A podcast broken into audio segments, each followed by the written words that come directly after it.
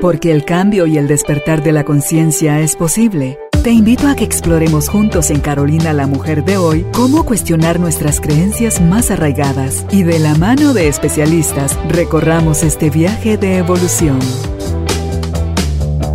Bienvenidos. Tribu de almas conscientes. Bienvenidos nuevamente a este espacio en el estudio de Carolina la Mujer de hoy, donde tenemos hoy la oportunidad de conversar con la especialista en psicología, tanatología y logoterapia, Lesbia González, para hablar de un tema por demás interesante porque es algo que está sucediendo, que ha sucedido y que seguirá sucediendo si no ponemos manos a la obra, si no tomamos otras medidas, si no sanamos. Y el tema de hoy a desarrollar es cuando nada tiene sentido, reflexiones sobre el suicidio. Así que bienvenidos, bienvenidas, empezamos. ¿Qué tal, Lesbia? ¿Cómo estás? Muy bien. Bienvenida. Gracias, eh, Carolina. Muy contenta de estar acá. Muchas gracias. Me dejaste así. Dios santísimo, de verdad, de verdad que sí. Porque me toca mi corazón. No sé si fue angustia, si fue tristeza, si fue compasión, si fue qué lo que sentí. Pero, eh, ¿cuántas veces hemos oído, si me dejas, me mato, no me querés, ¿para qué quiero la vida? Me voy a matar.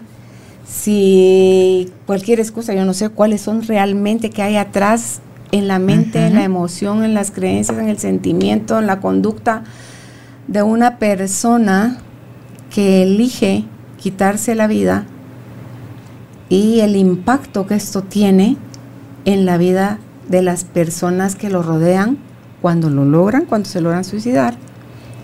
Y peor aún, creo yo, cuando no lo logran y esa atadura que queda, y lo último que hablamos contigo fuera de cámaras y micrófonos fue claudicación familiar. Yo dije, santísimo, o sea, que llegues aquí es porque agotaste todos tus recursos, pero eso lo dejamos para el final. Así que vámonos por el principio. no es que de verdad que, impactante, porque yo, yo no sé en qué planeta vivo, pero yo no había escuchado, para mí esto que tú me contaste hace un rato, sobre eh, estos juegos infantiles en el mundo que están generando la muerte en niños. Ya ni siquiera uno pensaba, ay, se, suicidó un, adulto. adulto. No, los niños estén a través del juego provocándose la muerte. Sí, lo tenemos presente hoy. Estamos encontrando estos videojuegos que ya se vuelven challenge. Los niños se conectan están en vivo y todos están viendo, ¿verdad? Es una forma de experimentar sensaciones nuevas, adrenalina hasta lo último. Entonces están grabándose y ellos están jugando con una soga que se colocan al cuello y, van apretándose de a poquito, de a poquito, hasta que empiezan a perder el estado de conciencia con, con la creencia de que van a poder apoyar sus piecitos para cuando ya están eh, totalmente eh, idos, poner, poder ponerse en pie. Lo que hemos encontrado y acompañamos estos, estos duelos es que el niño no logra ponerse en pie y se mueren. Empieza con un juego, pero al final se están ahorcando. Y está grabado, todo queda filmado porque son juegos. Qué tremendo. ¿Tú crees que estos niños que lo están mostrando como juego, el reto de ver quién están pilas, que solo llega al desmayo y, no se mm. mata mucha y meto como ruleta rusa, es eso, mm, ¿ah? Y a la siguiente pasan otros y después vuelvo yo a pasar. Es desde chiquitos podemos ser ya personas con ideación suicida o estamos ahí todavía no hemos llegado a eso cuando pasamos a hacer, porque te aseguro que es una clase, por ejemplo, es una clase de niños de, ¿qué edad tienen? ¿10 años, 11 años? 10, 11, 12 años. Hay niñas haciéndolo también. Sí. ¿Y qué pasa? Se lo platican, lo hacen público, es solo para los del grupito, para que esto no se riegue y nadie nos caiga y nos controlen y nos, nos eviten el, el juego. Ya hay, cuando uno es niño, esa idea lesbia o es algo que desarrollas hasta ya más grande? Y esto es accidente. Yo he encontrado personas, adolescentes, que me dicen, he tenido estos eh, pensamientos más o menos desde los ocho años. Pero depende mucho el medio ambiente familiar. De, no podemos ignorar que el cerebro de estos niños es totalmente inmaduro y el, lo que predomina en estos adolescentes o preadolescentes es la emoción, el deseo de sentir la emoción al máximo. Entonces estos juegos precisamente hacen eso. Ellos no son capaces de medir los peligros, los riesgos, y van a buscar experimentar todo así. Eh, por, ello, por eso los, las ah, ferias, estos parques temáticos, están hechos para ellos el adulto ya la reflexiona y dice, ah, no, yo me subo a esa rueda, me voy a morir. No, no me subo. El adolescente dice, no, subámonos y cuantas más veces mejor y más rápido, porque su cerebro está funcionando en la parte muy emocional, muy primitiva. Todo es, pasémoslo bien, sin medir los riesgos. Y aquí aparecen estos juegos en donde quieren ser los primeros, quieren experimentarlo todo, y no miden el riesgo de perder la vida y dicen, ah, no, a mí no me va a pasar. Y les pasa. ¿A qué edad empezamos a medir riesgos? 17, 18, 19 años. O sea, estamos grandes. Ya. Bueno, es que para nosotros es grande, pero si lo vemos neurológicamente, un cerebro maduro en un varón es a los 25 años. ¿Y en una mujer? 21. Entonces tú estás viendo que eh, tomamos decisiones muy importantes a muy corta edad en donde ni siquiera estamos seguros si realmente eso es lo que queremos. Empiezan parejas a los 13 años, que en realidad lo que quieren es... es, disfrutarse, pero no tienen la madurez de saber qué implica decisiones trascendentales. Y en este tema, en esta sociedad, hay mucha expectativa de que el adolescente debe ser feliz, debe ser buen deportista, buen estudiante, que todo le va a ir bien, tiene la mejor novia, el mejor novio, y en la vida real eso no, funciona así, estas son expectativas. Entonces, este, esta población es muy vulnerable y busca pasársela bien. Por eso hay altos consumos de alcohol que de alguna manera van a generar comas alcohólicos que son situaciones de alto riesgo, de alto riesgo que pueden derivar en muertes prematuras. fíjate que incluso la comida, cuando hay obesidad mórbida, no es veneno lo que están comiendo, es, comida, comida. Pero es comida en exceso que al final se traduce en una arma que te ataca a ti mismo. Así y también dicen que ellos son suicidas silenciosos. Sí, porque no hay el instinto de protección el instinto de sobrevivencia lo tienen minimizado. Si a nosotros nos dicen que nos crucemos la calzada Roosevelt a las 6 de la tarde sin ver, nadie lo va a atravesar. El adolescente lo ve como un reto y va a demostrar que les pilas, pilas y se la va a atravesar. Y en esa lo tira un carro, ¿verdad? Ok.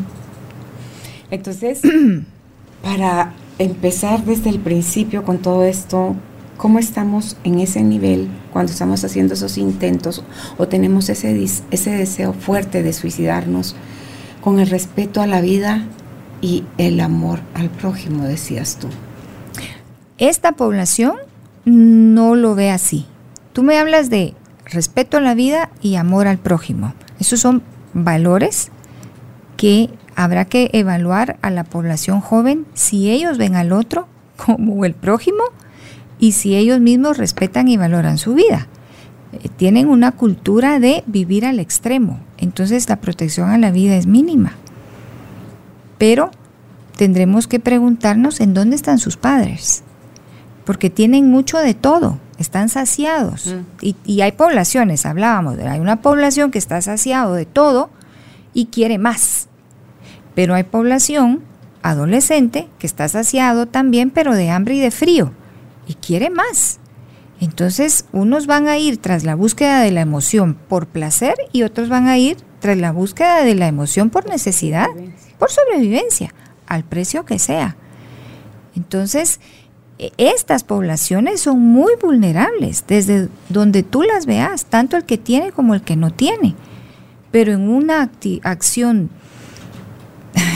de, de reto e incluso hasta de desesperanza, vamos a entender la conducta de la persona que comete suicidio desde la desesperanza. Tú decías hace un momentito, ¿dónde están los padres? Pueden vivir juntos, pues, en la misma casa, pueden verse todos los días, viajar y hacer un montón de cosas juntos, pero son ajenos a que todo eso está pasando. Y pueden haber aquellos que la necesidad los lleva a trabajar todo el día porque si no trabajan no comen. Aquellos eh, que, que, sí están juntos, otros que no están. Hay muchísima mujer sacando adelante a los hijos. Entonces, ¿cómo le hace ella para cubrir toda esa parte que es del rol que se, se veía antes como que eso era la, la, parte que le tocaba al hombre, la provisión, la protección, la seguridad? Si a ellas les toca hacer ese rol también y les toca el cuidar, limpiar, supervisar, ramar. ¿Qué hacemos ahí, Para, ¿Dónde están los papás? Yo creo que de, en una parte estos padres están enfocados en sus, uh, en, sus trabajos, en su carrera, en su belleza, en su pasársela bien. Ser padre requiere involucramiento, requiere dedicar mucho tiempo, requiere presencia para la otra población, estas madres solteras o estas, estas familias monoparentales, eh, tienen que encontrar un espacio. Todos padres, todos los padres deberíamos encontrar un espacio para hacer presencia en la vida de los hijos. Hacer presencia en las habitaciones de los hijos. Tenemos que entrar a las habitaciones de los hijos para saber qué está pasando en este ámbito, pero no entrar para revisar entrar para estar con ellos ahí y observar. Yo debo observar qué hay en, ese, en esa pantalla, qué hay en ese escritorio, qué hay en esa cama. Pero no porque estás hurgando. No, no, no, no. Yo me siento, pero soy una mamá que está observando para saber qué está pasando en la vida de los hijos, quiénes son sus amigos, quiénes son sus mejores amigas. Platica, tenés que platicar con tus hijos, no solamente preguntar, ¿cómo te fue hoy? ¿Estuviste bien? ¿Comiste? Ah, bueno, pasa buena noche. Y a veces nuestros diálogos se reducen a esto. Y los fines de semana, ah, no, yo quiero descansar. Y el, el hijo, hay que invertirle tiempo. Necesitamos saber qué están pensando, qué les está doliendo, qué los está inquietando, porque pasan mucho tiempo metidos en un mundo virtual, poniéndole atención a algo o a alguien que no somos los padres. ¿Qué es eso que los tiene tan absortos, que los tiene como hipnotizados? Y el, el joven busca a quién seguir. ¿Por qué no nos siguen a los padres? ¿Será porque no nos quieren o porque simple y sencillamente no estamos? Sí, y cuando tú decías lo de los juegos, los videojuegos, hay muchos con violencia altísima y sí hay estudios que demuestran cómo les afecta el cerebro a los niños, cómo los vuelve violentos, violentos. Y, y, descuidan el estudio, o sea, descuidan otras áreas de su vida, incluso antes de la pandemia. Ah, sí. Esto es de antes. Niños que se eh, padecen de ojo seco porque ya no parpadean. No parpadean porque están así, frente a la pantalla y, de verdad no parpadean. Incluso ahora ya existe la deformación de los pulgares, donde están manejando los controles. Ya se están deformando los pulgares y ya se está deformando esta puntita que tenemos aquí en, en, el cuello, porque cuando ven los celulares están así. Entonces esta puntita está creciendo. Todo esto es un impacto en el cuerpo, pero aparte es la mente. Los niños se vuelven adictos a estos juegos y les, les dificulta sus horas de sueño, porque los papás quedan noqueados por su cansancio o por sus pastillas y se duermen. Y en la habitación de la par está el niño con la computadora, con el videojuego, 2, 3, 4 de la mañana. Y el sueño es vital para la salud mental y para el crecimiento y el desarrollo del niño y del adolescente. Y pasan horas con escenas muy violentas, con ruidos aquí en estos audífonos que estimulan muchísimo esta parte violenta. Si tú oyes música eh, instrumental, pero también la oyes en volumen alto, no genera lo mismo. también. Exacto. Entonces ellos oyen boom, boom y malas palabras y amenazas cuatro horas seguidas más el, el alimento visual, estos cerebros están realmente eh, siendo muy afectados. E- y no para crecer, sino para menguar o yo le llamaría los distorsiona totalmente del potencial que tenían. Pero sí pasa mucho que los padres dormimos y los hijos Sí. están en otro mundo. De nuevo, ser padre requiere pagar un precio para saber en qué están metidos. Y este tema de los videojuegos, cuando empezamos a hablar estos challenges que hay, eh, tristemente son muy comunes. Hay muchas familias que hoy por hoy lamentan que su hijo, que su hijita jugó este juego y hoy ya no está. Y parte del material que he preparado decía, todo esto lo hablamos dedicado a ellos, por, porque sus vidas contaban y no pudimos divulgarlo a tiempo.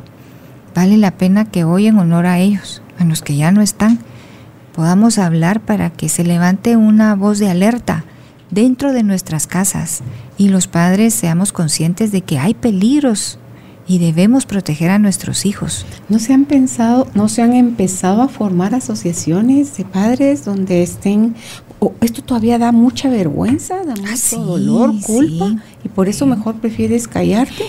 El tema del suicidio es un tema Tabú. tabú. Nuestra sociedad es muy conservadora y, y le importa mucho la imagen. Entonces el suicidio reviste a las familias, a los sobrevivientes, de vergüenza y de culpa. Entonces este duelo, es- este dolor se va a llevar Sí. en silencio. Que hay culpa y vergüenza propia, interna, y encima, ¿qué tal tu entorno que te está tirando los flechazos, Sí. también culpándote y juzgándote? Y, y el juicio va en, ay, se mató y saber ni cómo eran, pero no, no encuentras una sociedad empática, solidaria, sino más bien una sociedad muy acusadora. Entonces, estos, estas familias que sufren eh, este tipo de duelos, em, pues no, no, no hay ninguna asociación que se haya desarrollado, que sería muy bueno porque entonces usarían su dolor para algo, para alertar, para mandar luces amarillas. Esta era la conducta de mi hija o de mi hijo antes de, ¿verdad? Esto era lo que tenía en su computadora, porque lo ven como un juego. Y los padres después se lamentan, se agarran la cabeza y dicen, ¿cómo no vi, cómo no revisé esa computadora Es antes? que no conocían ni los signos, ni las señales. No, y es que daban por sentado que su hijo solo veía Facebook, Instagram y ya. No, pero es que la red internet es un mundo que se los puede tragar. Y no te piden las redes sociales, yo no, no, no, hasta ahorita se me está ocurriendo que ya seas mayor de edad para tener ese tipo de acceso. No, no, tú pon ahí en la ¿Será que un red. niño de 10 años puede abrir su cuenta de Sí. Facebook, Instagram y todo eso? No, no son juegos que entran por estas redes sociales. No, pero ponerle también las cosas que se publican ahí en contraste, todo. Ah, sí. Porque ahí es donde te van como... Ahora creo que hay más filtro. Ahora creo que hay más filtro si un niño o una niña de 10 años quiere abrir una página Porque de Facebook. antes el, el peligro era con el abuso sexual, ¿verdad? O sea, los pedófilos se metían por ahí a envolver a los muchachitos, muchachitas y a los adolescentes para hacerlos caer ahí. Entonces, no sé si esto sigue como... Es que hay gente que es como depredadora, siento yo. Que Son como- depredadores. sí, ¿verdad? Que tiene como que ese... No tienen el más mínimo recato o... o- o- No, son, son de- depredadores, sí, están a la cacería. de- exacto. están a la Hacer cacería. daño no les importa. No, son eh, gente que son personas que Va tienen un apetito diferente. Digo yo ahí, ok, ahorita me fui hasta, por ejemplo, la Organización Mundial de la Salud, que tiene que ver con todas las ramas de la salud. ¿Qué pasará en países como Estados Unidos y otros, México y esos países grandes, donde aquí en Guatemala tal vez son más contados esos casos? Ahí es como más grande. Ahí es donde ves tú, sí, un muchachito entró y ametralló Ay, y sí. mató a no sé cuántos Sí. de su escuela, ¿verdad? Entonces, los efectos que eso provoca en trauma es como ir a la guerra. O sea, el, el impacto, si yo veo, si yo estaba en la clase donde entró mi compañero y mató a ocho de nuestros compañeros y después se mató él, ¿cómo nos quedamos los que, los que vimos eso? ¿Cómo eso nos impacta a futuro? ¿Nos puede eso volver violentos a nosotros también? Lo que hemos visto de estos, de este estrés postraumático después de una guerra, digamos, es que los que regresan, regresan muy lastimados de los horrores de la guerra. Pero no, no disfrutaron eso. O sea, se arrepienten, tienen escenas que, que les duelen y los transforma. A diferencia de los niños y adolescente- adolescentes que juegan estos juegos, lo que sucede es que le quitan el valor a la persona. Ok, pero la mente no distingue. Ah, es solo Ah, un juego. o es sea, está chilero matar. Está chilero explotar a la gente. Porque ya no, porque al- le trasladan la figura de, de juego a las personas. Recuerda que este es un cerebro que se está formando. Los que van a la guerra ya son mayores de edad, más de 21 años. Entonces es un cerebro que está más cerca de madurar. Pero aquí tienes niños de 13 años conectados en donde el concepto de persona se ve modificado A por los videojuegos. Entonces, no son personas. Y van a salir a hacer apuestas a ver quién mata más en el, en el mall. Porque su mente ha sido modificada en cuanto al concepto de persona por esta alta influencia. Entonces sí hay una modificación, pero no se puede llamar estrés postraumático a esto. A los de la guerra sí. Aquí estás hablando de un evento, de un trauma totalmente. Ya le pondrán nombre, creo. Ya le pondrán nombre, pero aquí no es estrés postraumático. Aquí hay una total deformación y pues la línea de la psicología que yo abordo es la personalista, entonces el concepto de persona está totalmente torcido y no hay valor hacia la persona. Entonces son capaces pues de ignorar a los padres, de matar a sus propios padres. Sí, yo, yo, donde yo vivía, en la ciudad de Quetzaltenango, de las familias de ahí de la colonia, que es una familia respetable, socialmente bien vista y todo. El hijo, ellas eran dos hijas y un hijo. El hijo mató a los papás por dinero, entiendo, para droga. Él fue a parar a la cárcel, los papás muertos, y él se enferma de algo en la cárcel y, y muere ahí también. Entonces, lo que eso te lleva, o sea, la locura, tú decías, pero como a qué hora Pasó ¿Dónde? eso. Sí, ¿cómo, qué pasó ahí? O sea, que tenía este patojo que se supone que venía de una, per- una, una familia de bien, donde Ujú. ni siquiera sospechas ¿Qué cuál va a ser el desenlace, ¿verdad? Sí, pero eso en abordaje terapéutico de familia es algo que asumimos que una buena familia va a producir buenos ciudadanos. Pero eso es, es- eso no es cierto. Y también asumimos que de una familia divorciada no pueden salir buenos miembros, pero eso tampoco es cierto. Esto es porque cada persona es, es única y va a haber la suma de muchos elementos para poder decir aquí se cumple esto o definitivamente contra todo pronóstico tenemos personas que son valiosas y, muy buenos elementos de la sociedad, pero no podemos ignorar que hoy por hoy, con el encierro, con la invasión de medios de dispositivos electrónicos en los hogares, con lo ocupados que están ahora los padres, si están haciendo home office, los niños están navegando en un mundo que se los está tragando. ¿Por qué? Porque es excitante para ellos, porque ellos quieren probar de todo, quieren comerse el mundo de una mordida. Y la internet y estos videojuegos les dicen, ven y prueba, ven y prueba. Claro. Y vas a ver que sí. Y alrededor están 10 adolescentes aplaudiendo, diciendo, sí, sí, tú puedes, tú puedes. Pa, la tragedia se instala en la casa. Tremendo.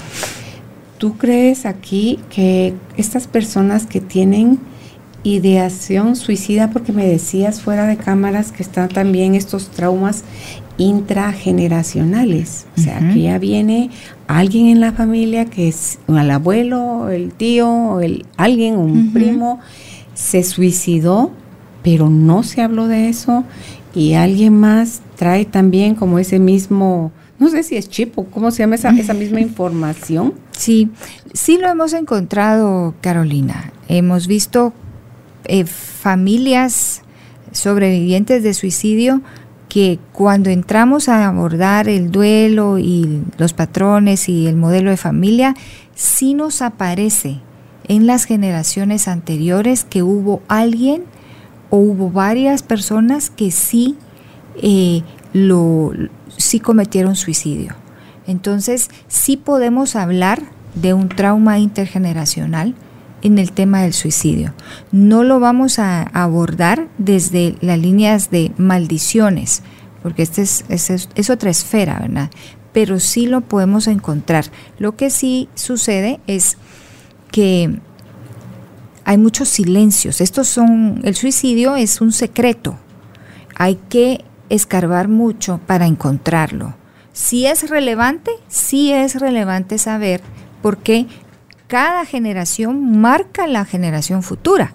Si resolvemos esto del suicidio, la causa, si la familia hace las paces, si hace la paz con su miedo, con su culpa, con su vergüenza, podemos trabajar y cambiar la historia de las generaciones futuras que muchas veces ya están jugando en el patio cuando estamos enterrando a algún miembro suicida. Está, lo estamos enterrando y tenemos a niños ya jugando en el patio. Por eso es que debemos intervenir y hacer procesos terapéuticos de sanación, de perdón, incluso con la persona que cometió el suicidio, para no llevarlo como un secreto o como una carga, como una culpa, porque todo esto yo lo heredo, yo lo heredo. Debemos desarmarlo y hacer un proceso de sanación.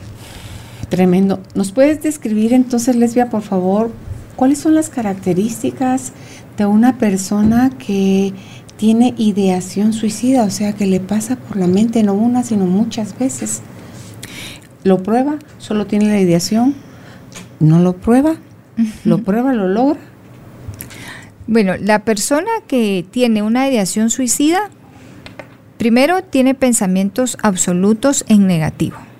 Todo es a mí nadie me quiere, a mí nada me sale bien, yo no sirvo, mi vida no sirve, todos estarían mejor sin mí, yo nunca debía haber nacido. O sea, esos absolutos negativos son constantes. Luego, conductualmente, cognitivamente negativo. Conductualmente puede ser una persona que ya empieza a despedirse ya empieza a regalar sus cosas. Por ejemplo, dice, cuando yo ya no esté, te vas a poder llevar mi suéter favorito. Esto debe encender las alertas amarillas de toda familia. O dentro de poco van a tener este cuarto para alguien más. Totalmente tengo que preguntarle, ¿verdad? Y luego empieza a decir, ay, mi próximo cumpleaños se van a acordar de mí. También son luces amarillas, no las podemos ignorar. Yo, ustedes estarán mejor cuando yo ya no esté. Ay, me llevan flores al cementerio. Todas estas y no líneas. Porque estés enfermo. No, no. Sino porque estás ya. No, es que puede.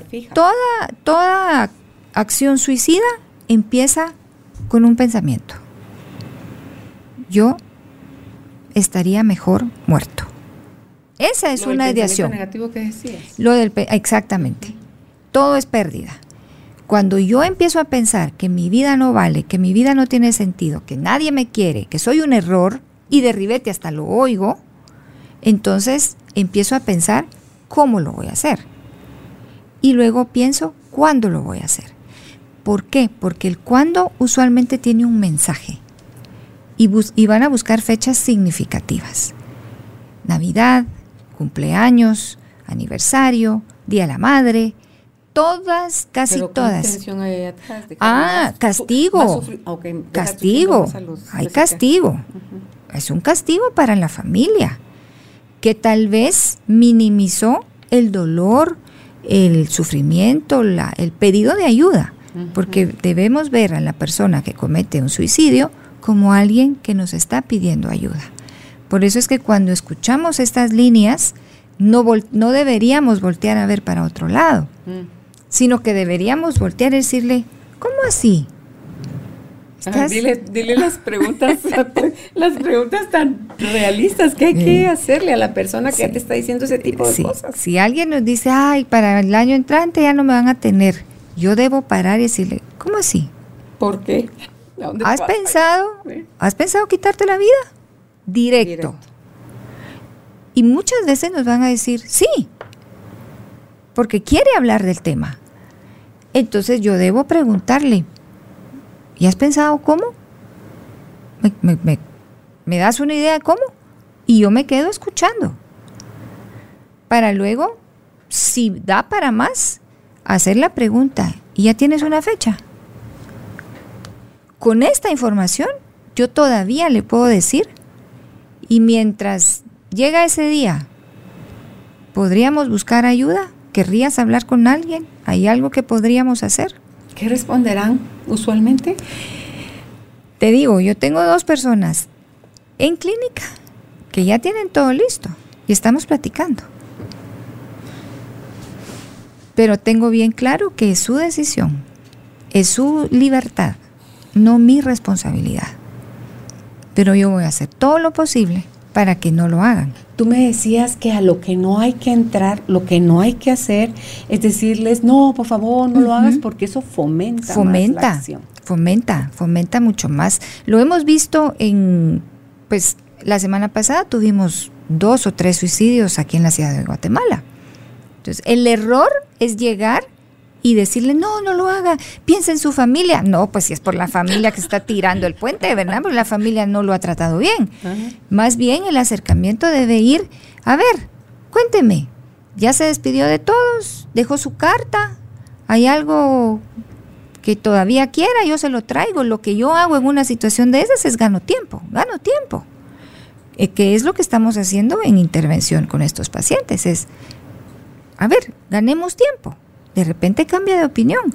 Podemos trabajar con su mamá, con quien le esté doliendo en la, a usted pero no decirle no, no lo haga, porque eso es como incrementarle, echarle aire al fuego y va a arder más, porque lo va a terminar haciendo.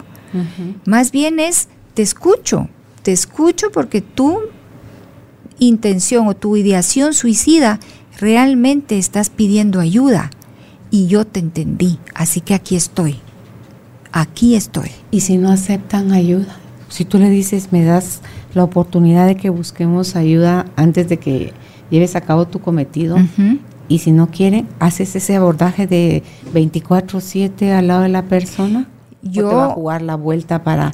En, en todos los temas donde hay riesgo de vida, debemos buscar ayuda.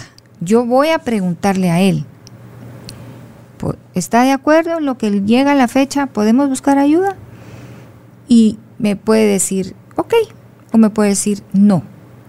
Entonces yo sí le debo decir, usted sabe que yo le tengo que avisar a su mamá, ¿verdad?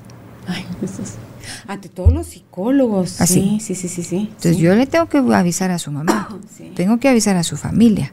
Y ellos dan el consentimiento, porque de nuevo ellos lo que quieren es que el instinto del ser humano no es ir a morirse. Esto va contra natura, es, va contra nosotros. Pero ¿qué nivel de desesperanza debe de haber para saltar de un puente? Es que, es que de verdad es, nos debe conmover esto. Sí. Que el mundo se volvió sin esperanza para quien salta de un puente. Dios mío, ¿en dónde nos hicimos tan invisibles para él que, que dejó de creer que podía haber una oportunidad para él? Se juzga al que se suicida como un débil. Yo digo, Dios santo, qué débil. Si fuera débil no lo haría. No, Yo creo que para suicidarse necesitas un valor extremo, porque a qué hora uno jala el gatillo, a qué hora uno se toma el veneno, a qué hora uno se corta las venas, a qué hora... Pero de nuevo aparece una sociedad poco compasiva, que en vez de moverse hacia la reflexión, es decir, ¿cómo no fuimos suficientes para ayudarlo? ¿Por qué no, no nos vio como suficientes para pedir ayuda? Le caemos todavía ya en muerte con un juicio de... Acá en Guatemala hay algún lugar eh, donde puedan llamar a un número de emergencia. entiendo que había, pero a raíz de algunos cambios el año pasado por la pandemia, creo que la línea está cerrada, pero sí había una línea de emergencia. Ojalá y la reactivaran porque las estadísticas que tú nos vas a dar en un ah, momento están eh, tremendas. Eh, son tremendas y, por ejemplo, solo en lo que va del año, yo creo que de lo que sabemos, porque hay un subregistro, ¿verdad? De lo que sabemos, que avisan los, los medios y que yo te puedo decir, tengo fe de ello en clínica, yo asumo que ya llevamos más de unas 30, 40 personas suicidadas en lo que va del año, si no es que más. ¿Por qué? Porque no salen a decir se suicidó. Y a mí me gustaría aprovechar este espacio para ya ir haciendo algunos cambios en, en la forma en que nos referimos a ellos, ¿verdad? E, evitar la persona suicida, o sea, él, él se suicidó, sino la persona que murió por suicidio. Somos como más respetuosos. Ay, sí. Porque él es, él, el hijo se suicidó. Ay, eso, eso como, como debería de doler a una mamá. Pero es el hijo que murió por suicidio. Es como el hijo que murió de manera violenta, no el asesinado, ¿verdad? Sino es, que, eh, es que de verdad nuestras palabras tienen poder. Entonces empezar a tener un trato como más considerado sobre el que murió, pero también sobre la familia que va a escuchar cómo nos referimos al que ya no está. Vamos a, referirnos a ellos de una manera más compasiva, que yo creo que va a ser sanador para los sobrevivientes porque quedan revestidos de culpa, de vergüenza y de aislamiento, porque este duelo se lleva mucho en solitario los vecinos dicen, ay, ya vieron, se suicidó el hijo, saber ni qué le hicieron, o saber en qué andaba, y, en realidad, ¿es eso relevante? No, lo que es relevante es que hay una familia doliente y hay que cuidar de ellos, hay que acompañarlos. Ya suficiente tienen con sus temas internos, que no son relevantes para la sociedad. Ideales que busquen terapia. Totalmente.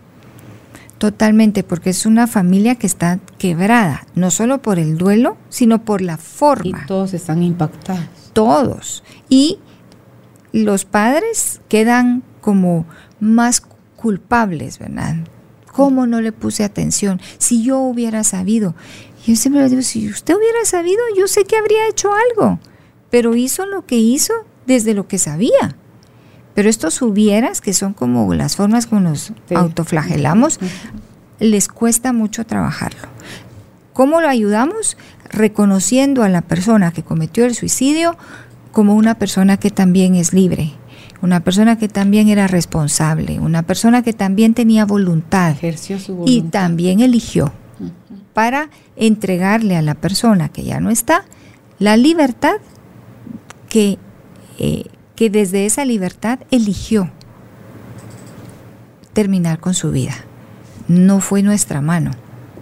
Pero hay muchos sentimientos, hay muchas situaciones aquí, ¿verdad? Que no podemos meter a todos. Cuando dejan una carta y especialmente señalan a alguien culpándolo, Jesús, sí. ¿cómo cargas eso? Sí, son trabajos muy, muy dolorosos pero se pueden sanar. Pero si nunca lo abordan, siempre van a quedar enfermos. Y el, la persona ya no está físicamente, pero el dolor, la culpa, la acusación, la carta, la falta de perdón, eso se va a quedar instalado. Mm. Y esta familia nunca se va a recuperar. ¿Cuáles serían tus recomendaciones entonces para el tratamiento, abordaje o acompañamiento de los sobrevivientes de suicidio?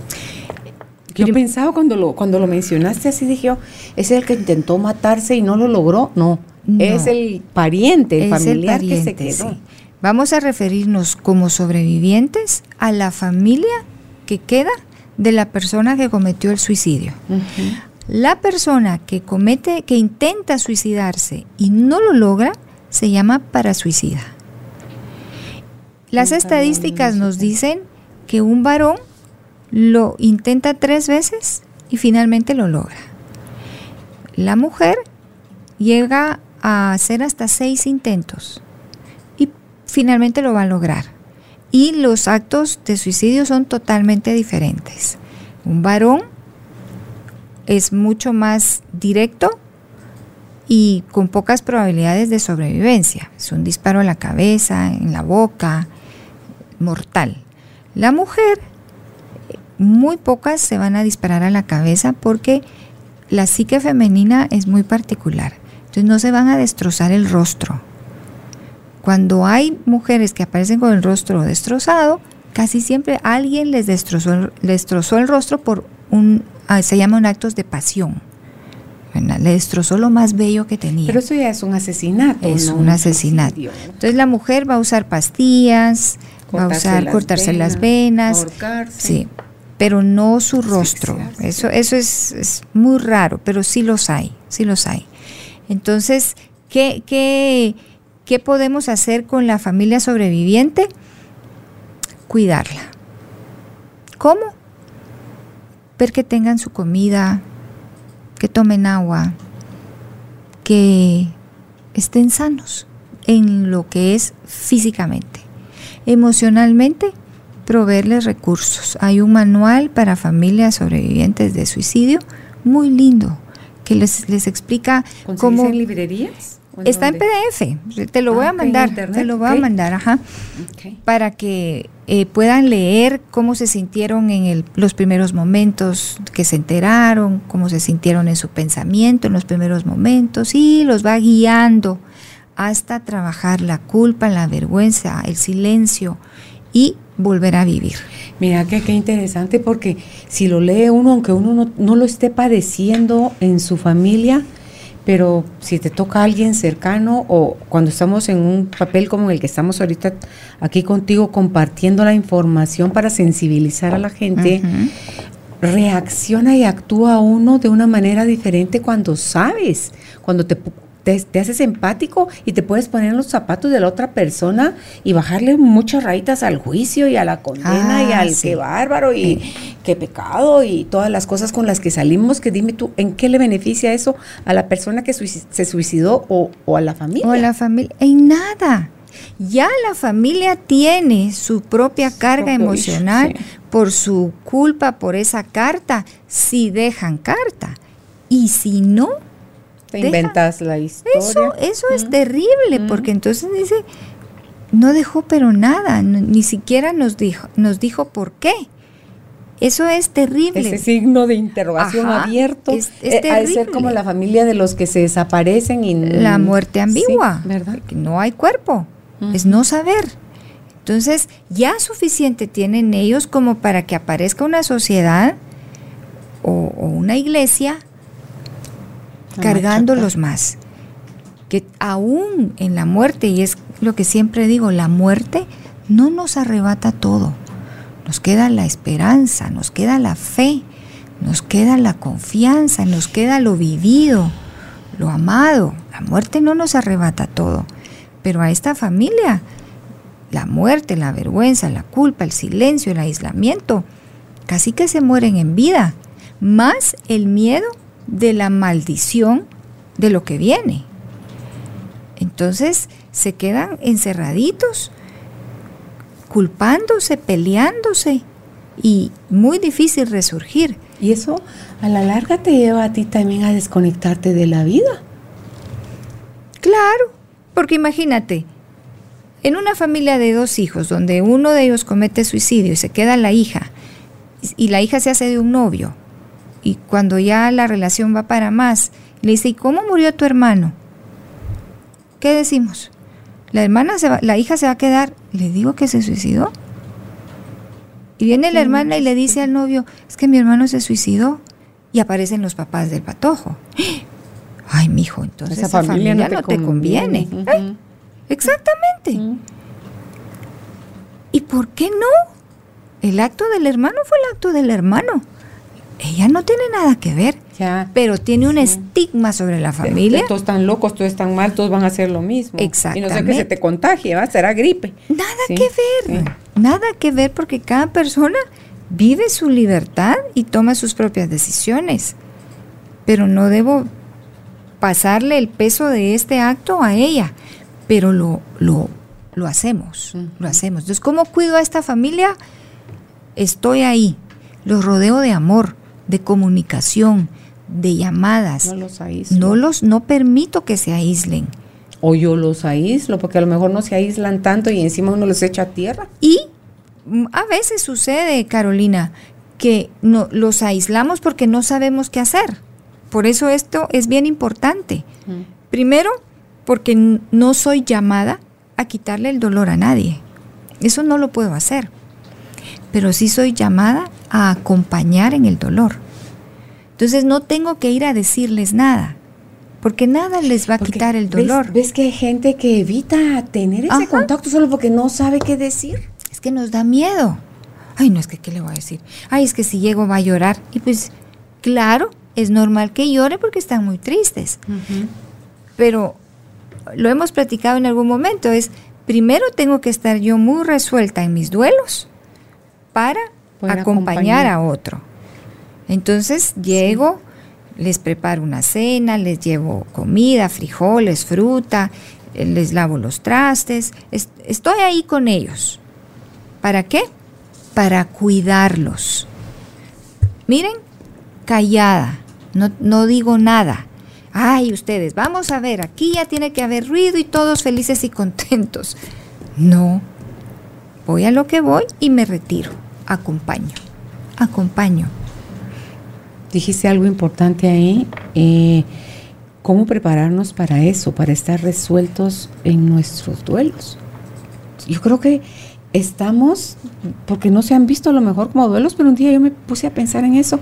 El duelo de tu juguete favorito, el duelo de que te cambiaste de ciudad, el duelo que a lo mejor se divorciaron tus papás, que se te murió tu mascota, que tú decí que dejaste de ser niño, desarrollaste, creciste, dejaste tu soltería, eh, dejaste un trabajo, eh, tú di qué, te divorciaste, pérdida, pérdida, pérdida, todo lo que, implica soltar y dice uno soltar para siempre, así sea por tu propio bien. Sí. Entonces, ¿cómo hacernos cargo o cómo saber si, por lo menos, si tengo un porcentaje de mis duelos resueltos, ¿será que ya tengo como más capacidad de hacer ese acompañamiento? O a menos que tenga mis duelos todos resueltos, puedo hacer eso desde un corazón neutro o complico más la vida del otro si mis duelos están patas arriba. Ah, bueno, si mis duelos están sin cerrarse, sí puedo complicar al otro, porque voy a ir a cargarlo con lo mío, a llorar hasta más fuerte que el doliente por mi dolor. Entonces, por eso es que yo debo preguntarme, ¿puedo hacer este acompañamiento? Y la mejor prueba es que a mí el dolor del otro no me incomode. No incomode no quiere decir que te enoje. Eh, sí, no es, es simple y sencillamente que yo puedo dolerme porque a él le duele, pero no me trae a mí memoria de nada, de ningún dolor. Me puedo recordar de la muerte de mi mamá, pero ya no lloro a mi mamá. Ya ese duelo está resuelto pero puedo entender a una hija que llora por la muerte de su mamá. Ah, porque yo ya estuve ahí. Pero no lloro a mi mamá, no, mi mamá ya es un duelo resuelto. ¿Ves? Es ya no me levanta a mí ningún dolor. Esa es la mejor prueba. Pero si yo voy y termino llorando, y ya no estoy llorando por el que está ahí, estoy llorando por el que enterré hace cinco años, me voy a curar. Por mi tristeza. Por mi tristeza. Si estoy oyendo a, una amiga que está pasando por un divorcio, y yo estoy, sí, pero mira, clavalo, hundilo, sacale. ¿Estoy hablando por ella o estoy hablando, de mí? Por ti. Entonces, no, no, no puedo escucharte. Me voy a ir a curar. ¿Ves? El dolor del otro no me debe levantar a mí el dolor propio, pero sí puedo entenderle porque ya estuve ahí. Es diferente. Y ese sí creo yo que es un buen parámetro por, para poder acompañar en cualquier duelo que tú mencionas acá, ¿verdad? Me parece muy acertado. Hay uno que, que vale la pena mencionar y es el de los sueños que no pude realizar. Los hijos que no pudiste tener. Sí. Porque los sueños que no pude realizar, a veces quiero que los hijos los vivan. Y debo hacer debo hacer las paces con esa pérdida. Porque mis sueños, algunos, de verdad que no los voy a poder realizar. Pero si no me despido de ellos, se los quiero heredar aquí. Y ellos tienen sus propios sueños. Pero debo despedirme de lo que definitivamente a estas alturas yo ya no voy a poder hacer, por mucho que me esfuerce, para que aquí no haya, ala, estudia esto, mijo, mira qué lindo, mira qué bien te vas a ver con tu bata blanca que diga tu nombre. ¿Qué le estoy diciendo? Sé médico, ¿verdad? Porque, yo quería, ser. médico. Ahora vos tenés, vos podés, yo te lo voy a pagar. Pero es un sueño frustrado mío. Tengo que hacer ese duelo, hacer ese manejo de pérdida para no heredar. Interesante. Las estadísticas, conversábamos también sobre lo que sucede cada 40 segundos, cada 3 segundos, lo que pasó con la pandemia a nivel del mundo. En, en un año normal, cada año se suicida más o menos un millón de personas. La Organización Mundial de la Salud había ah, hecho un análisis que para el año 2020 y vamos a tener el 50% más de ese número. O sea que íbamos a llegar a millón y medio de personas en el 2020, pero estos números eran sin pandemia. Con pandemia superamos los 2 millones del año que se suicidaron. Nos dice la estadística que cada 40 segundos en algún lugar del mundo hay una persona suicidándose. Cada 3 segundos una persona intenta quitarse la vida pero falla. O sea que en lo que hemos estado hablando, en cualquier parte del mundo hay alguien que se está quitando la vida o lo está intentando. Por cada persona que se quita la vida, hay 20 que lo están intentando. Y sabes que estos números en poblaciones donde, en donde hay poca economía, poca educación y mucha violencia, estos números se incrementan. O sea que Guatemala es un país con alta tendencia de conductas suicidas. También los países donde hay poco sol. Totalmente. En la ciudad de Seattle, por ejemplo, en, San en Estados Unidos, es una de las, de las ciudades con más alta tasa de suicidio, porque el sol eh, nos genera de manera natural las hormonas relacionadas al bienestar. Entonces, eh, eso no existe. Seattle, San Francisco, son ciudades muy lindas, pero sin sol. Entonces la depresión se instala muy fuerte y profunda. Entonces hay mucho suicidio. O los países donde el sol eh, es escaso. Alaska. Sí, no, y en Europa. Europa, los países nórdicos. los países nórdicos. esos países donde, incluso en donde hay sol de día y de noche. También se cambia tu ciclo. Exactamente, el cerebro no logra ver la, lo oscuro. Entonces, eh, donde se produce el sueño en el arco circadiano, no llega el mensaje, es de dormir, entonces pasa conectado. Y el no dormir es una de las torturas más dolorosas, ingratas, que genera demencia y muerte. Ok, ahora hablemos por favor, lesbias, sobre los mitos que hay sobre el suicidio. Bueno, los mitos más comunes son, por ejemplo, decir que si hablamos del suicidio, la persona lo va a hacer. Entonces, no hablemos. Falso. La persona que tiene una ideación suicida lo va a hacer, lo hablemos o no lo hablemos. Entonces, eduquémonos en el tema del suicidio. Mm. Eduquémonos, hablemos. Por eso las preguntas.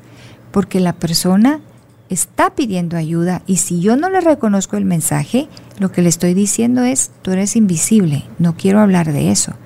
Pero si lo hablo, abro la puerta para que haya posibilidad de rescate. Por eso estas líneas de teléfono dirían, pero ¿qué sentido tiene? Si se va a suicidar, ¿por qué va a llamar? Pues precisamente porque está pidiendo ayuda. Está pidiendo ayuda, por eso estas líneas son importantes la gente que dice que se va a suicidar, en realidad nunca lo va a hacer. Eso también es un mito. Si es recurrente, en nuestro lenguaje es muy común, ay, la madre yo me quería morir. Pero me pasó algo en ese momento. Pero es muy distinto cuando empiezo a decir, ya mi vida de verdad estaría mejor todo si, estoy, si estuviera muerta. Y lo repito y lo repito. Entonces sí lo va a hacer. ¿Cuál es la respuesta común? Es, vos siempre decís así y nunca te vas a morir. Nunca vas a hacer nada. Minimizar el mensaje es meterle más fuego, más leña al fuego. Entonces, eso es un mito. Si lo está diciendo. Te lo estoy diciendo y no me estás escuchando. No me estás escuchando, ¿verdad? Eh, también que tras un intento y falló, la persona ya no lo va a volver a hacer. Eso es un mito ya vemos que lo hizo, falló, entonces lo va a intentar de nuevo. El hombre tres, veces y la logra, la mujer seis, veces. Y lo va a intentar. En este punto es en donde podemos hacer intervenciones, pero es donde hablábamos de la claudicación familiar, porque estas intervenciones son agotadoras. La persona que hace un intento suicida y no lo logra, necesita terapia, hospitalización, medicamentos y estar en, hospitalizado para controlar todo, perdón, todos los síntomas, todas las, todas las emociones. Paralelamente estás trabajando con la familia. Vas a la casa. Observas en dónde duerme, cómo es la cocina, cuántos espejos hay, cuántos cuadros hay colgados. Las cortinas son de lazo, son de tubito, son persianas. Y ahí empieza uno a hacer el diagnóstico. hay que quitar las cortinas, hay que quitar los espejos, hay que quitar los cuadros, hay que quitar los cubiertos, los cuchillos, los machetes, el cloro, el baigón. Todo eso se tiene que guardar. Él entra a la casa, la persona llega a la casa, tiene un cuidador, 24/7. Dos meses, tres meses el tiempo que se requiera. Y la familia está ahí, y ese cuidador está ahí. Se quitan hasta las sábanas, porque hemos visto que se cuelgan, se amarran y se sientan. No tiene que ser, uno dice, ay, no hay una viga, no, de la baranda de la cama ponen la, la sábana y se sientan hasta ahorcarse. Entonces por eso se quitan hasta las sábanas. Y esta es una familia que deja de vivir su vida normal para enfocarse en la sobrevivencia del familiar que intentó suicidarse. Seis meses después, aparece a veces la claudicación familiar, que es, ¿sabe qué? Que haga lo que quiera. Ya no aguantamos. ¿Cómo quedarán si claudican? ¿Quedará más paz? ¿Hay alivio? ¿Hay otra comprensión? ¿Es la misma culpa, el mismo latigazo? Es la misma culpa desde el agotamiento decimos... Renuncias. Ya. Pero si finalmente lo vuelve a intentar y lo logra, aparece la culpa. Porque empieza, si hubiéramos aguantado un mm. poquito más, si nos hubiéramos esforzado un poco más. Y aquí estamos hablando de una familia que puede tener un cuidador 24/7. Y si no, y cuánto cuesta mantener a alguien internado para que lo cuiden, porque hay centros en donde los atienden, pero son centros que puedes llegar a pagar hasta 30 mil mensuales, ¿verdad? O más, aquí en Guatemala. Y los van a cuidar, no se va a suicidar. Pero mantener eso por seis meses. No cualquiera. No, cualquiera. Mira, y si alguien, por ejemplo, lo intentó una vez, no lo logró, ¿puedes sanarse o suspender o nunca más volverlo a intentar?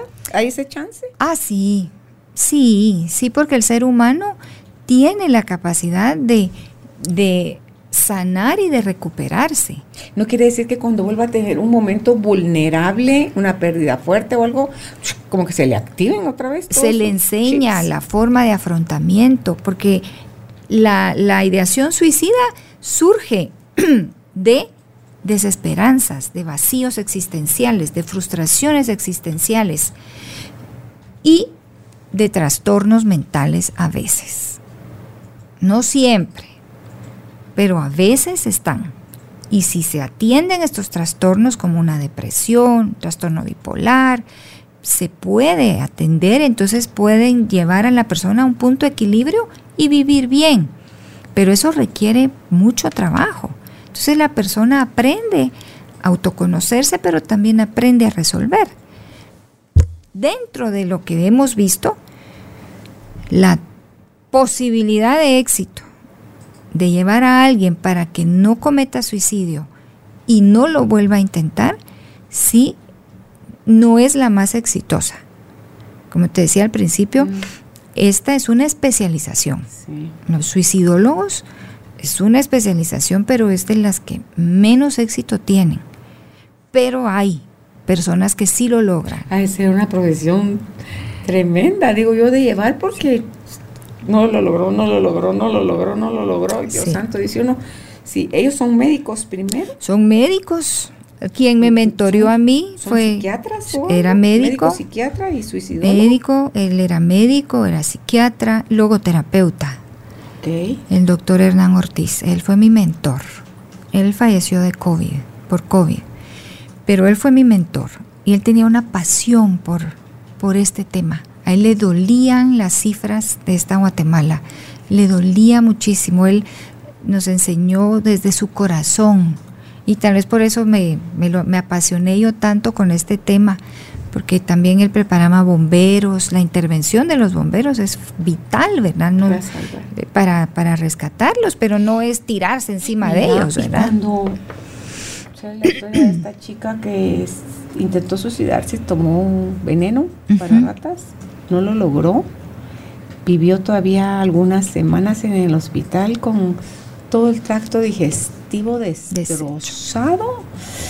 Entonces digo yo, ok, tal vez no quedan tan destrozados, pero sí quedan afectados, ya sea en su pensamiento, o que ya no pueden caminar, o ya no, que pierden capacidades. ¿Cómo vive esa persona? ¿Se le ah. incrementa su deseo suicida? pierde la noción de que fue él el que hizo eso. Si no hubo daño en su cerebro, está bien consciente que lo intentó y falló y que va a tener que vivir con las secuelas del intento. Eso creo que debe serlo. Eso ha de ser terrible. Porque ahora el, el tema del dolor no es, y la falta de perdón no es solamente para la familia, es sobre ella, sobre la persona, porque debe perdonarse por haberlo intentado y, y ella es responsable de ese acto. Por más que lo quieran poner sobre la familia, ella es la responsable, es la persona. Pero vivir con eso sí ha de ser sumamente doloroso. No sé si en un proceso de recuperación pueda llegar a tener calidad de vida o se pierda en la autoconmiseración y en la culpabilidad y viva amargada. Porque una cosa es vivir porque mi cerebro funciona, respiro y mi corazón palpita, y otra cosa es saber vivir y disfrutar la vida. Y hay gente que está en una silla de ruedas y vive plenamente. No es la condición física, es la condición del ser. Si hay un ser dañado, aunque camine, está muerto. Y viceversa. Pero aquí en una situación como esa, Qué difícil, porque el, resultado fue más nefasto para ella. ¿Y la familia? probablemente siguió su vida. En el caso de eso de que es el esposo o la esposa y se separan, eso le va a complicar la existencia al, ¿cómo se llama? El para suicida. Sí. Le da, le echa más gasolina a su a su dolor. A su dolor para, para, ahora lo intento más. A su dolor, a su pensamiento negativo absoluto. Si ni así se quedó, ¿qué me, qué me, qué me está diciendo? O realmente me, me importa muy poco lo que te suceda. Es porque yo no valgo, yo no sirvo, a mí nada me sale bien. Todo esto en absoluto y en negativo va a incrementar la ideación de que para ella o para él es mejor morirse. Ahora sabemos que no, que, que es válido decir sí a pesar de. Pero esto es un trabajo que surge de la persona y debe encontrar en sí misma, no en el otro, porque el otro se puede ir, es encontrar en sí misma la razón del para qué me quedo, del para qué vivo. Pero ha de ser muy doloroso, muy doloroso. Claro, es como cuando tenés un bebé y nace con alguna capacidad diferente y se separan, porque ese es el en lugar de unirlos, ese es el, motivo que los separa, ¿verdad? O una bancarrota, o, cualquier cosa que te lleve a la disolución de tu relación, te debe de marcar tremendo. O sea, esos son esos duelos de los que hablábamos hace un ratito. Y aquí habría como que, que rebobinar el cassette, ¿verdad? Y, y empezar a ver uno qué sí puede hacer, buscar ayuda, eh, por favor, los familiares que hayan tenido ese tipo de experiencias en, en su familia, estén atentos, observen, sean cercanos, como decías tú, lesbia, interésense, involúcrense en la vida de sus hijos, compartan con ellos, no sean em, investigadores privados que estén hurgando y a escondidas, porque esto todavía lastima más a, la persona. Y, y podamos, lesbia, poco a poco irnos educando en, este tema. Yo me la pasé suspira y suspira mm. y suspira en toda la entrevista porque si tocaste mi corazón así como que, oh, mm. diciendo Dios santo, qué tremendo. Es tremendo. Es tremendo. Y cuánta ignorancia hay en los que estamos en torno a, así no nos afecte a nosotros aparentemente. A mí me afectó mm. hoy. A mí esto me afectó pero, o sea, no lo vivo en mi familia, pero me afecta que a la gente le esté pasando eso. Sí. Ya me imagino la gente que, que sí lo tiene en su familia y qué tremendo.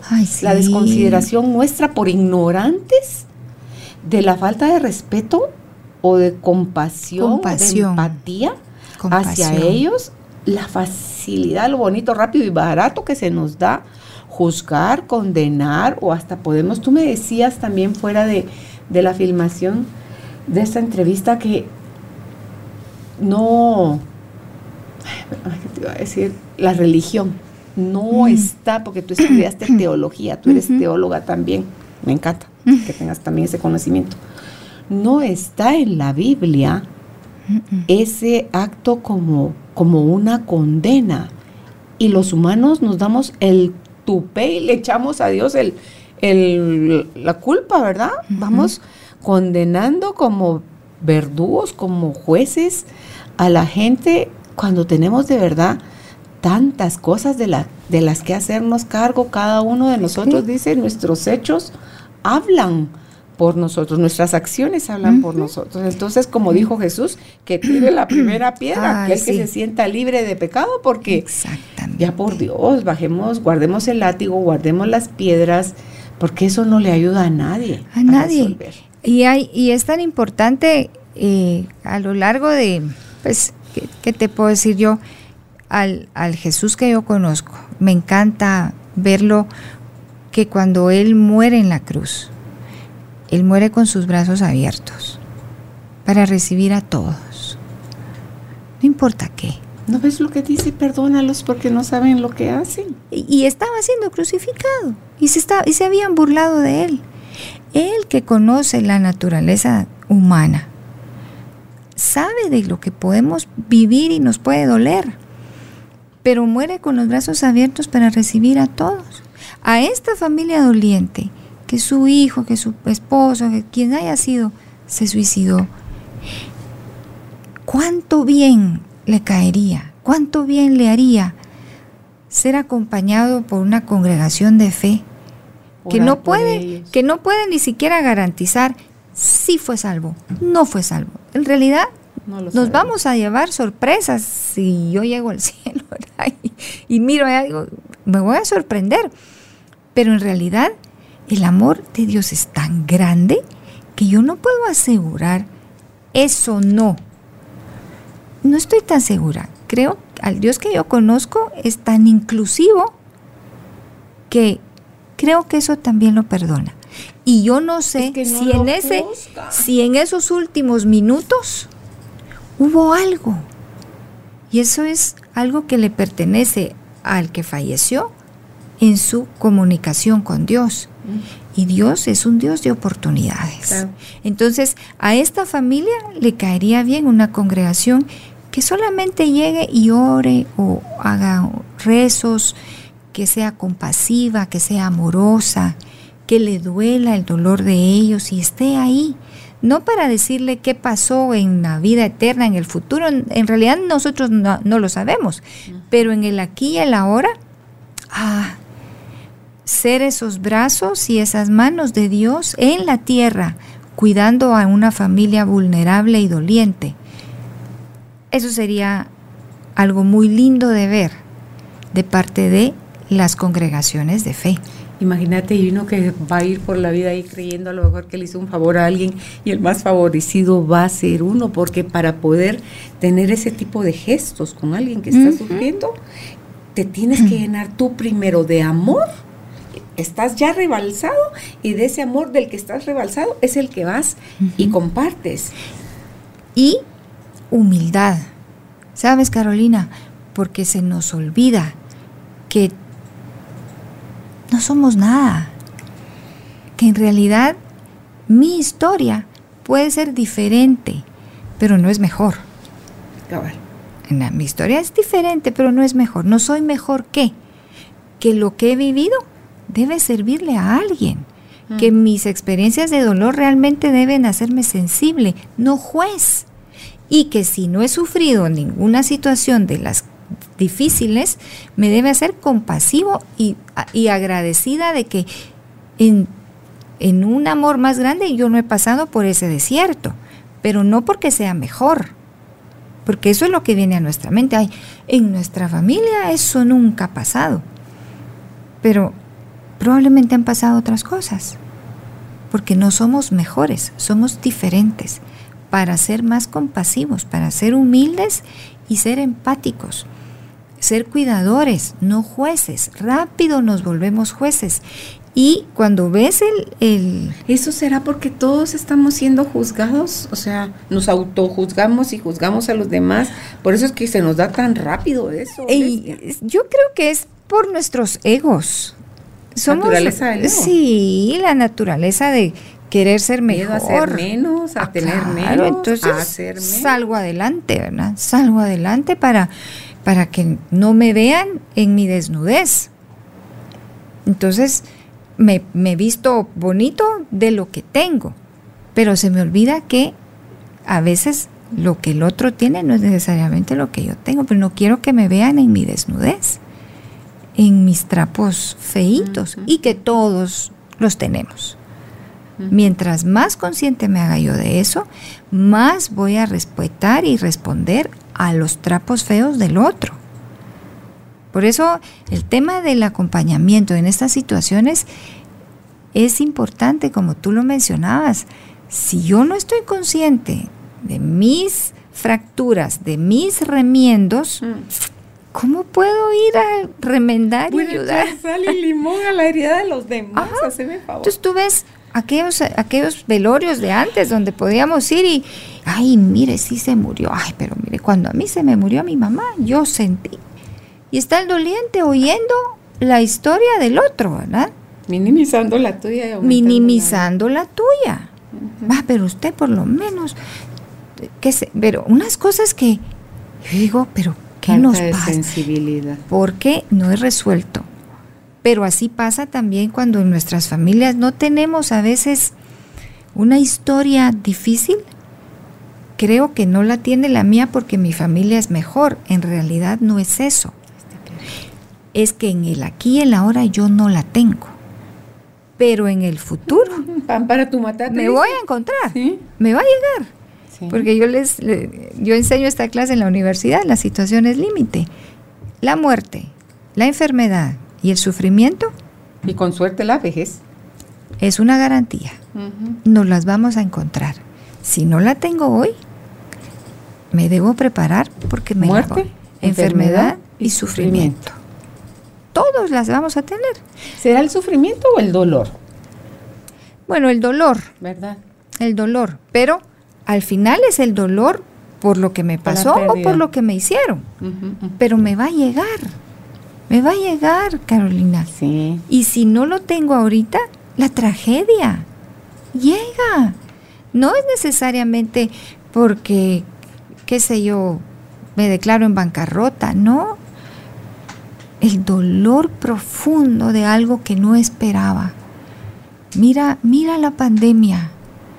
Familias no de uno, de dos, de tres miembros que hoy no están. Ujú. Y la sociedad que yo soy creyente que Dios en su misericordia ha guardado a mi familia. No puedo ser indiferente ante el dolor del otro. No puedo ignorar a los que están en la calle con su bandera. Yo no sé si de verdad pasan hambre o no, pero es que no deberíamos voltear a ver para otro lado, especialmente a los niños y a los ancianos. ¿Y cuántos niños ves en la calle? Que, que te contaba de estos niños ahí en Sí, el sí, campo sí. de béis, ¿verdad? A mí me, me conmovió esa, esa escena. Y los ancianitos, ¿verdad? Que los han salido a los más dejar a la calle Los chiquitos y los y los ancianos. ancianos. Entonces, esta sociedad, ante una familia sobreviviente de suicidio, ante un parasuicida, ante un anciano en la calle, ante un niño en, en callejización, ¿dónde está? Así se llama eso, callejización. Callejización, sí. Síndrome de callejización. Ya está tipificado. Mm. Sí. Son los niños que están en la calle. Callejización. Tienen una conducta muy particular. Ese sería otro tema, ¿verdad? Otro tema. Pero ¿en dónde está la sociedad? Las iglesias, la fe, la congregación, cuidando de ellos. Es Juzgando a necesitamos. los irresponsables, Eh, papá, es que cómo es posible Sí. que lero, lero, Ay, lero, sí, sí. No, y de Por ahí verdad. nos vamos. Por ahí nos vamos. Les- Porque nos ponemos nuestras vestiduras para tapar nuestros parches, ¿verdad? Nuestros trapitos rotos que tenemos. Pero todos tenemos una historia que contar o que ocultar. Y cuando yo me hago consciente de mi luz y mi sombra, entonces es cuando estoy más listo de ir a servir. Y este es un buen tiempo para servir. Esta crisis que estamos viviendo es un buen tiempo para servir. Sí. Vale la pena. Y no es que sirves porque estás en bonanza, sirves cuando Mm. estás también en, en, en pérdida. En o pérdida. En, la sacudida. Mira, yo veo a mamás que eh, con su dolor de sus hijos que han fallecido, abrazan a las que están llegando que sus hijos han fallecido. Veo mujeres que están eh, refugiadas en un albergue porque la pareja las quiere matar y llega otra que apenas empieza su camino y salen a recibirla y la abrazan y le dicen, mire, aquí va a estar bien, aquí nos cuidan, aquí la vamos a ayudar y salen al encuentro del otro. Eso es la grandeza de la persona. Eh, tenemos familias que han padecido, que sufren la muerte de un ser querido por suicidio. Ellos siguen escondidos. No porque no quieran ayudar, sino porque hay una sociedad que no ha, no ha estado dispuesta a decirles salgan. Los vamos a cuidar, no los vamos a acusar. Ellos siguen llevando su duelo en oculto. Ay, eso duele. Claro. Eso duele mucho. Por eso esta concientización, este llamado a ser compasivos con ellos. Y si hemos escuchado a algún miembro de nuestra familia diciendo esta frase, no volteemos a ver a otro lado. Tal vez no estamos listos para hacerle las preguntas difíciles, pero busque ayuda. Pregunte cómo lo puede ayudar o búsquenos o busque algún terapeuta. Eh, estamos ahí para, para apoyar porque de verdad nadie sabe de esto. Y como tú dices, si es en tu caso, tú como terapeuta llega el adolescente y te dice, tú le dices directamente al adolescente, tú sabes que yo esta información se las tengo que pasar a tus papás. Sí, yo hago la aclaración. tengo que, porque está en juego la vida. O alguien que llega y está ofuscado con la pareja y me dice, ay, es que tengo ideas de matarla. También, esto no se puede ocultar. Todo lo que ponga en riesgo la vida se debe notificar. Ya no digamos si es un menor de edad, ¿verdad? Es un adolescente, vamos a ir a buscar ayuda. Por supuesto, la comunicación de esto a los padres también debe ser con mucho cuidado, ¿verdad? Porque no vamos a hacer más daño ni a generar más miedo. son, son situaciones que deben estar controladas. Pero si, si alguien que está viendo, que nos está escuchando, le resuena algo de esto, mm. busque ayuda. Pregunte. Eso quería decir yo ya para, para el cierre lesbia que si este, este video, si está charla le, le tocó a usted el corazón tan profundo como me la tocó a mí, por favor compártalo, porque eso es lo que necesitamos. Esa es tu idea de venir y que tratemos este tema hoy aquí, lesbia, sensibilizarnos, ponernos en alerta, servir de ayuda, crear esa red, eh, humanitaria. Así es. Que podamos ver, ya sea para los que estén en esa desesperación aquí en Guatemala o en otra parte del mundo, la energía que voy a perder enjuiciando, ¿por qué mejor no la uso eh, elevando una oración, mandando luz y amor incondicional?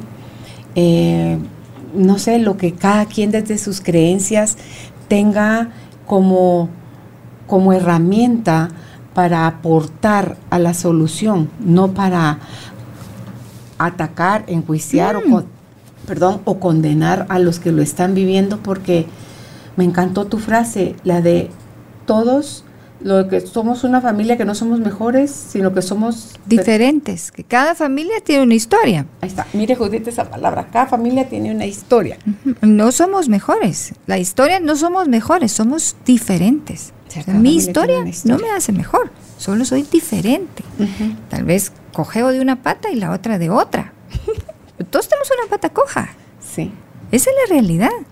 Pero cuando miro la pata coja del otro, digo, ay, ¿de dónde cojea? Pues se me olvida que yo tengo la, la propia, o sea, estás viendo la pata en el ojo ajeno.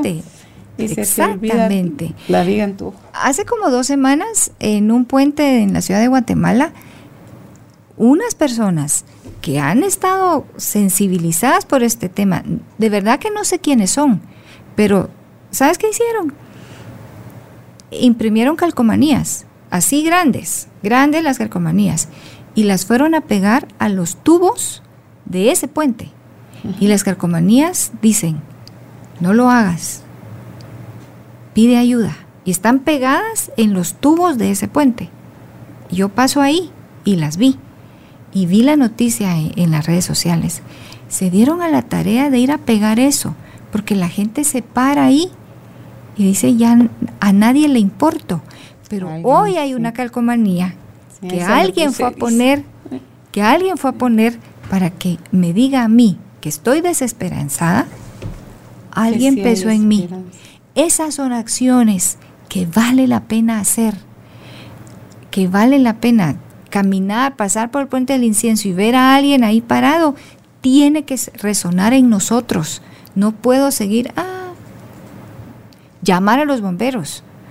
La gente que está ahí cerca de estos grandes puentes ya conoce la conducta de las personas y les dicen, no lo vaya a hacer, siéntese aquí conmigo, platique. Y son personas que hacen pinchazos, pero han visto tanto que ahora ya dicen, No, nosotros les hablamos para que no salten. Qué hermosos.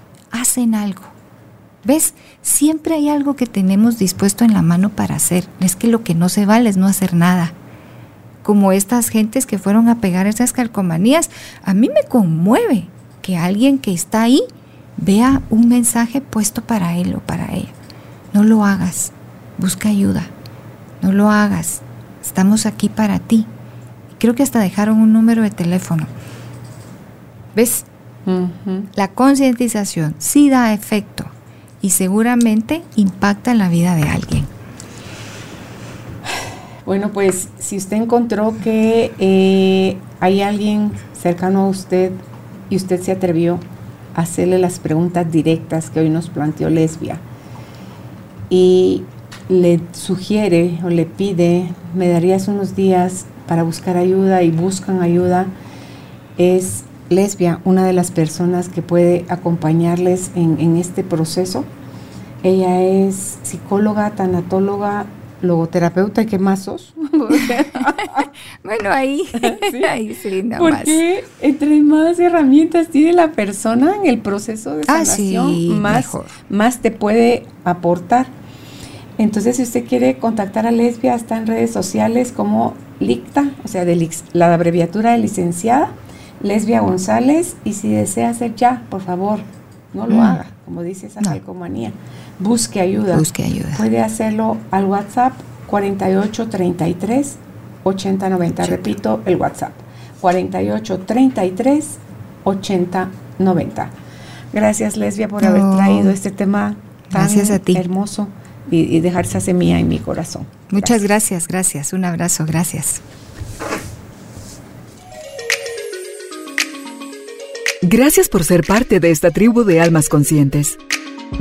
Recuerda visitar nuestra página web carolinalamujerdehoy.com.gt para más información de estos temas y de nuestros invitados. Tenemos más programas, blog, libros, talleres, tienda en línea y material exclusivo para quienes se suscriban. Encuéntranos en redes sociales como Carolina la Mujer de Hoy.